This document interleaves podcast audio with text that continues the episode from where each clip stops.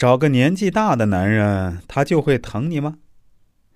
他说：“我在想，这是不是老天对我的惩罚？我年轻的时候就没有听我妈的话，找了孩子他爸。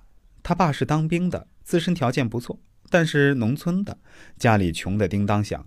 我家当时坚决不同意，我也是瞒着我妈去领了证。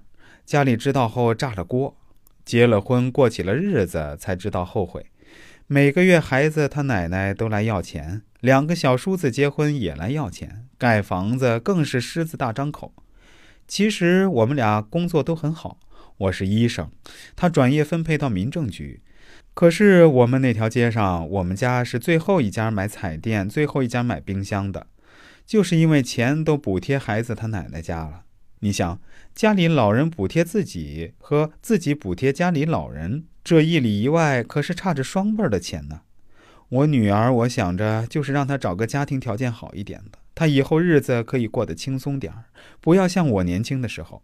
可她偏偏还在走我的路，这是为什么呀？孩子是父母的冤家，想开一点吧。我试图安慰，也只能这样安慰。这位胡女士，她很喜欢在我跟前抱怨她丈夫。她结婚快十五年了，到今天她的丈夫仍然不知道疼她。她生病，她不闻不问，甚至觉得她在装。忙碌一天回到家，她丈夫永远在看电脑，厨房冷锅冷灶等着她回来做饭。她出差有时午夜才下飞机，她一个电话都没有，更别提去接她了。必须指出的是，她丈夫比她大四岁，已经是四十多岁的男人了。当时除了他，还有一个比我小两岁的追我，我就觉得年纪大的会疼人，所以选了现在的丈夫。可是你看我现在这叫什么日子呀？是他没有小三儿，挣钱也上交，花钱也随我，可就是不疼人，恨死了。胡女士说：“那他呢？他生病的时候会要求你照顾吗？”我问道。气人就气在这里。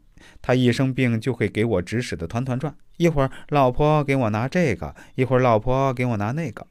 总之，他很会照顾自己，也很会让人照顾他。可是他却一点不知道照顾别人。就拿最近这一次，我病了，想喝碗小米粥，他说他不会熬，我就让他去早餐店买。结果他说：“大冷天的，我才不去呢，你自己煮点面条吃吧。”